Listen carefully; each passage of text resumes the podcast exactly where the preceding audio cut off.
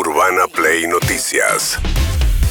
Todos los días, la información destacada. Con las voces de sus protagonistas. Búscanos en Spotify y seguinos para enterarte de todo lo que tenés que saber. Urbana Play Noticias. Un update con la información más importante. Urbana Play 1043. Una nueva experiencia.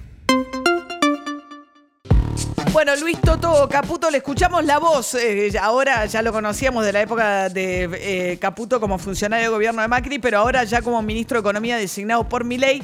Ayer fue a encontrarse con el presidente electo en el Hotel Libertador y por primera vez eh, tuvo un breve contacto con medios de prensa que esperaban en la puerta. Lo hacemos para todos los argentinos. Obviamente es un esfuerzo enorme porque todos sabemos la herencia que estamos recibiendo, como dice el presidente, la peor de la historia. Eh, así que, eh, bueno, todos entusiasmados y vamos a dejar eh, la vida. ¿Qué debería de preocuparse la, la ciudadanía, Luis? Bueno, la herencia que estamos recibiendo, como digo, es la peor de, de la historia, así que claramente, digamos, motivos sobran, pero para eso estamos acá, para tratar de, de encontrar la solución a, a todo esto. Bueno, vamos a dejar la vida, una arenga medio futbolera respecto a lo que viene. Es la misma advertencia que va a hacer el domingo Javier Milei cuando hable después de recibir eh, los atributos del mando presidencial. Le preguntaron a Caputo por el valor del dólar a partir del domingo. Todo va a ser comunicado en su momento y bueno, nada, hay que esperar. Va a haber un vocero, como siempre, ellos son los que anuncian. La idea es que todo lo que es comunicación haya, digamos, una persona para que no haya di- diferentes voces y no haya confusión. ¿Es razonable el valor de 600, 650 No, dólares? vuelta, no, no, no, eh, no tiene, eh, no, no, no, no puedo dar ningún valor, eh, así que Porque todo- ya lo tiraron, ¿viste, no? no, no, pero de vuelta, todo esto es lo que se va a comunicar eh, en su momento y no sería responsable eh, de mi lado hacer ningún anuncio de ese tipo. Bien, eh, el que ya lo hizo fue Guillermo Franco, ¿no? El futuro Claro. ministro del Interior, que era el que había dicho que veía razonable un dólar a 600 pesos, cosa que Caputo no le cayó nada en gracia, sobre todo porque además genera expectativa. Estamos en una situación además donde ya los precios se están disparando y la expectativa de una devaluación mete más presión Sí. todavía sobre los precios. Eh, lo que confirmó este, es algo de su equipo, eh, Luis Caputo, respecto de quién va a ser el titular del Banco Central. El nombre es su socio de toda la vida, se llama eh, Santiago Bausili, también fue secretario de Finanzas con Caputo en el gobierno de Mauricio Sí. Macri, socio de la consultora que acaban de disolver, esta empresa privada, mientras estén en la función pública los dos. De hecho, justo en el día de ayer recibió la noticia de que la Cámara Federal le había dictado la falta de mérito y ayer mismo lo confirmaron. Le, le tenía que ver una causa judicial en la que se lo investigaba el socio de Caputo por negociaciones incompatibles con la función pública, porque antes de entrar al Estado, la otra vez había estado trabajando con el Deutsche Bank a lo largo de muchos años. Cuando llega al Estado, el Deutsche Bank fue uno de los que interviene en las negociaciones de colocación de deuda. Él tenía además una plata por cobrar del Deutsche Sí. Bank de remuneraciones atrasadas, de bonos, etcétera, que había. Con lo cual, como no se apartó y no se excusó de participar de esas negociaciones, el juez Casanelo lo procesó. Ayer la Cámara le dictó la falta de mérito y Caputo ayer mismo lo confirmó a su socio como el futuro titular del Banco Central. ¿Quedó conforme el presidente Milei después de la reunión con Furiase, con Bausili? Por supuesto, sí, sí, sí, es toda gente de primerísima, de primerísima línea, excelentes personas. Así que sí, sí, por supuesto, está contentísimo con... ¿Federico Furiase se suma al equipo económico? Sí, sí, Federico también. ¿Cuál va a ser el cargo? Eh, Federico va a estar en el equipo de asesores. Bien, a ver, ahí confirma dos cosas. Federico Furias es un economista relativamente más joven, digamos, con Sí. una- pero integrante de la misma consultora, eh, un experto en finanzas que apareció mucho en medios, que en su momento fue muy criticado por Milei, en la época de Milei este, mediático, decía que era un econo- esas cosas entre economistas, Sí. decía que era un ignorante, que encima era un soberbio, etcétera. Bueno, se suma Los economistas toda- nunca hablan bien de otros economistas. ¿no? Se suma toda la consultora de Caputo y Furias y Bausili, eh, con Furias incluido, al equipo económico. Mientras tanto, Cristina Fernández Kirchner se despedía a la vicepresidenta ayer del Senado. Le toca volver el domingo de todas maneras porque ya tiene un rol en tomarle juramento a la vicepresidenta entrante, eh, Victoria Villarruel, el domingo. Pero de su parte se despidió ayer de los empleados del Parlamento. Nos merecemos vivir mejor. Quiero despedirme. ¿Qué es despedirme? Yo voy.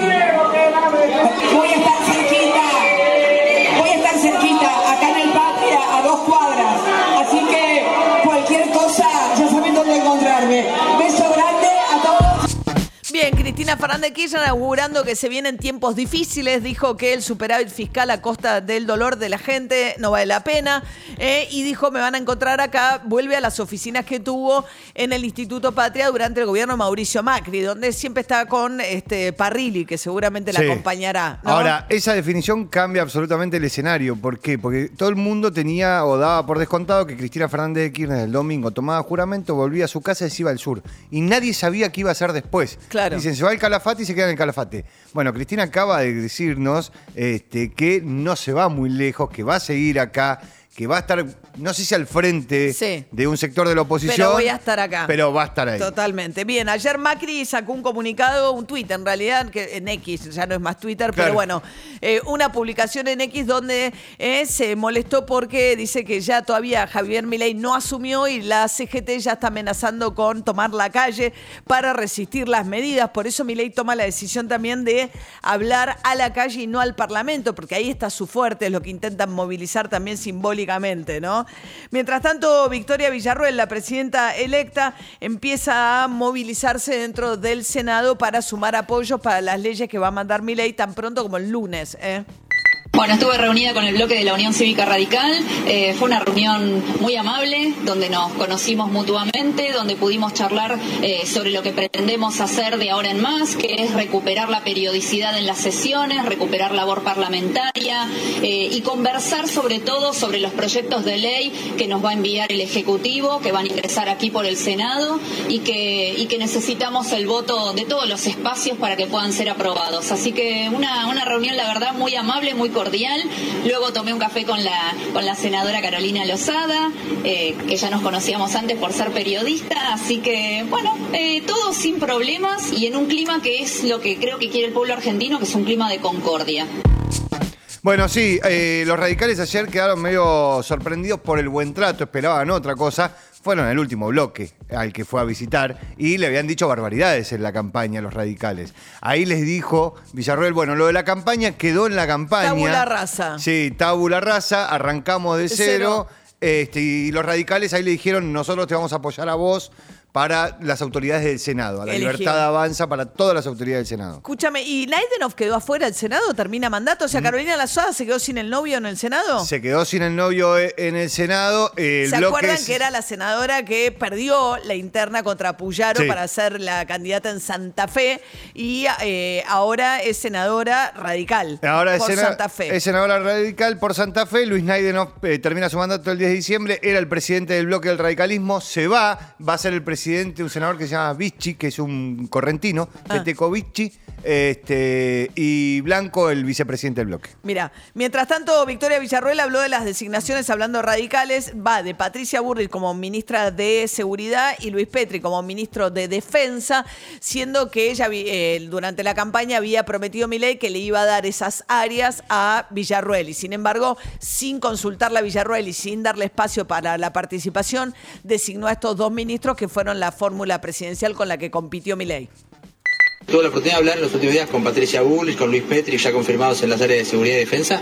Bueno, estuvimos hablando a través de interpósitas personas. Con Luis Petri nos encontramos en el día de mañana. Por supuesto, los felicité por, por, por la nueva, eh, por el nuevo nombramiento en los ministerios de defensa y de seguridad. Y son decisiones que, que también ocurren eh, en la política, por el ejercicio de la política y por decisión del presidente Milei, que tiene esa prerrogativa. Así que yo, como, como vicepresidente, como compañera de fórmula y como amiga personal de Javier Milei, por supuesto, lo acompaño y acompaño a los nuevos ministros. Muy bien, todos encuadrados. El otro con el que se reconciliaron es con José Luis Espert. Eh, Milei hace muchos años empezó a caminar a la política de la mano de Espert. De hecho, la primera lista que integra es porque los acerca el quien era el jefe en aquel momento de Milei, que era Urnequian, ¿no? Cuando Sí. Espert le va a pedir plata para la campaña, para una campaña electoral, le dijo, sí, yo te doy plata, pero tenés que incorporar a este muchacho. Y le presenta a Javier Milei. Empezaron a caminar juntos. De hecho, Espert fue candidato de Milei en la provincia de Buenos Aires cuando eh, Milei fue candidato en la ciudad. Después en la última campaña se pelearon y Espert fue con Juntos por el Cambio. Pero ya están muy reconciliados y Espert empieza a ser una voz de Milei, eh, de alguna manera, en la Cámara de Diputados.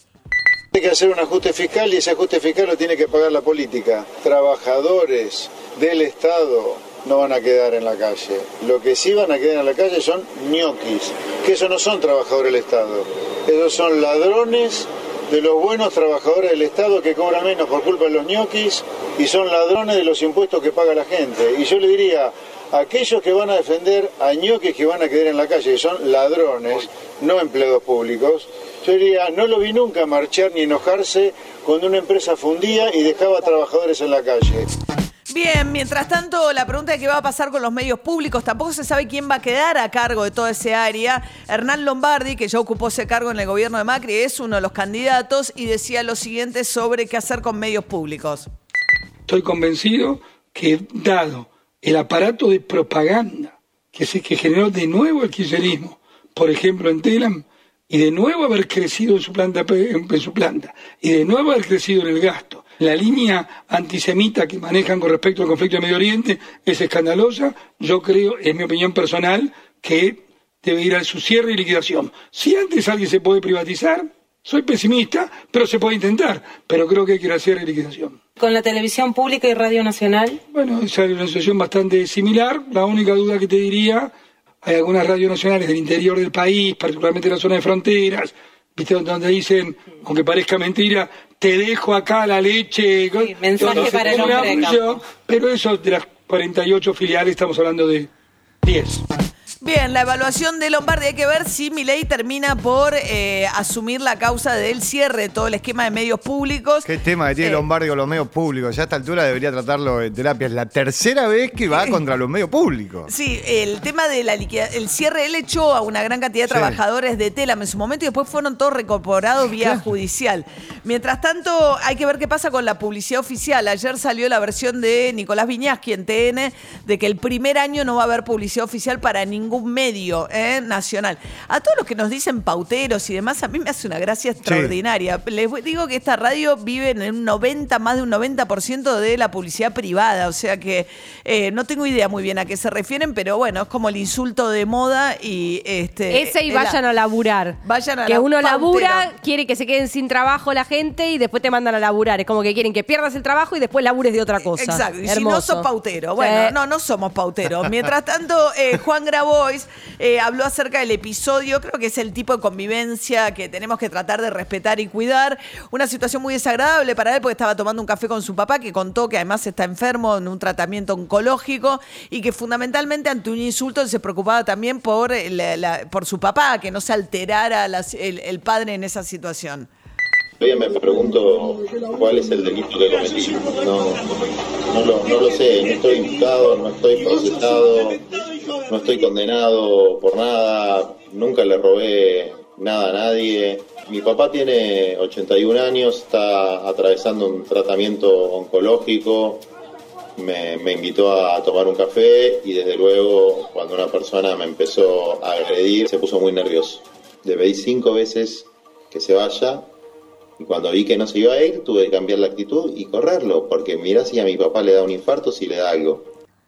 Bien, una situación en la que creo que hay que mejorar la, la, ¿no? la calidad del debate. O sea, la verdad que interrumpir en una situación así a los gritos y a los insultos este, contra alguien que además efectivamente no tiene, te puede gustar o no, puedes estar de acuerdo o no en la manera que expresa sus ideas o lo que fuere, pero no hay ninguna denuncia que se conozca en contra de Juan Grabois. Y aunque se conociera, digo, hay que cuidar el, el- el tipo de convivencia y de debate público. Mientras tanto, Andrés Larroque, el cuervo Larroque, refiriéndose a la herencia de Alberto Fernández, que se va a ir con casi un 50% de pobreza, ¿eh? con la eh, medición seguramente de fin de año del INDEC. Dijo lo siguiente, quien aparece ahora muy distanciado de Máximo Kirchner, ha habido un movimiento ahí, Larroque era el secretario general de la Cámpora, Sí. dejó de ocupar ese cargo y pasó a ser una figura muy importante del gabinete de Kisilov y una figura, dicen que lo podría poner en el nuevo gabinete en un lugar más destacado todavía. Sí, en lo que vendría a ser la nueva estructura, lo que antes era como una jefatura de gabinete, bueno, todo eso que se desarmó con la salida de Insaurralde, bueno, parte de esa estructura se, se, Se la eh, quedaría, Andrés el Cuervo de Larroque.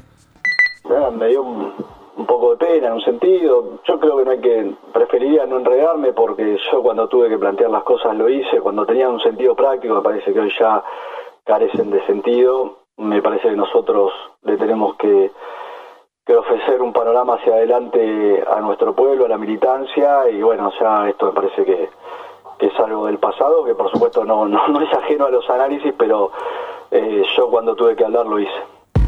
Bueno, eh, acá mismo, ¿se acuerdan cuando dijo Alberto Fernández se quiere llevar el gobierno a la mesita de Fue Una de las declaraciones más polémicas, eh, que más ruido generó. Urbana Play Noticias.